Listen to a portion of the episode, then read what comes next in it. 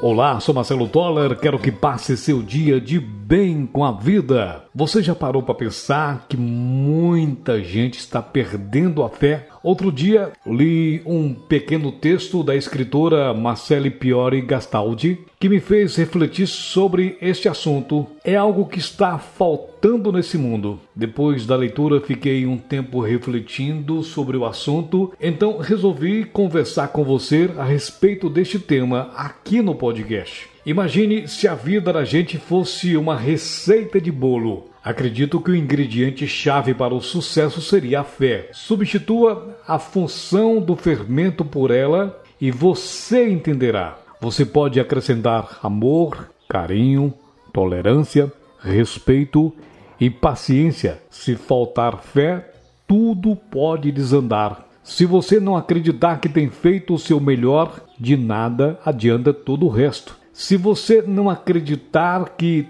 tudo dará certo, é melhor nem começar. Costumamos criar empecilhos antes mesmo deles se concretizarem. E quando nós damos conta, páginas deixaram de ser escritas e sonhos se desgrudaram pelo meio do caminho.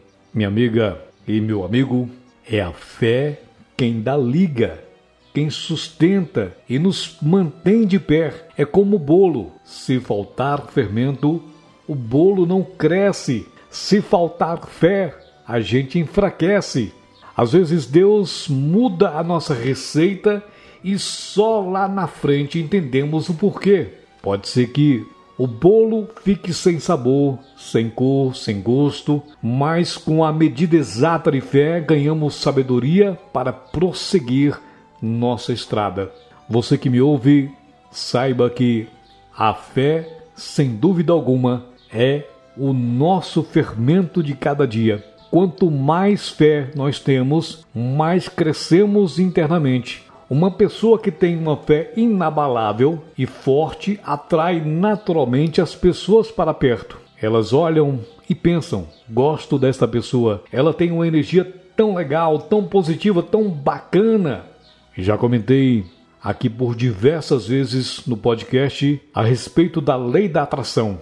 Em relação à fé, é a mesma coisa. Ela nos ajuda a atrair as melhores situações e pessoas na nossa vida. É a fé que nos dá aquela força interior de romper com o passado e saltar com otimismo para o presente de olho no futuro com muito mais significado. Pode acreditar, o fermento da fé cada vez mais está atuando no seu interior. Vai te fazer ser uma pessoa mais feliz, entusiasmada e vai transmitir paz e alegria para as muitas outras pessoas.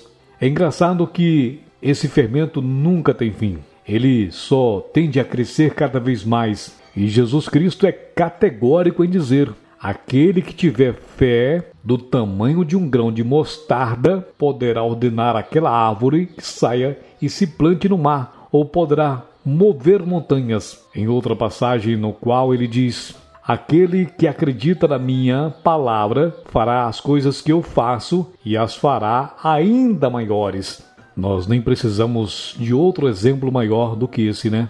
Podemos fazer obras grandiosas como as de Jesus através do amor e da fé. Mas preciso lembrar que essa busca é diária, como o próprio Mestre Jesus nos fala: orai e vigiai. Sem o fermento, o bolo não cresce, não é verdade? O fermento da nossa vida é a fé e deve estar presente todos os dias sem trégua. Sabe o que podemos fazer para sempre manter esse fermento presente? É a prática do silêncio, às vezes, da quietude, das orações diárias, da meditação e de uma boa leitura. Jesus não nasceu numa grande metrópole, nada disso. Jesus ele nasceu em uma pequena cidade chamada Nazaré. Jesus, o mestre da pequena Nazaré para o mundo, muitas vezes se recolhia em silêncio e na meditação ele buscava forças e se renovava interiormente.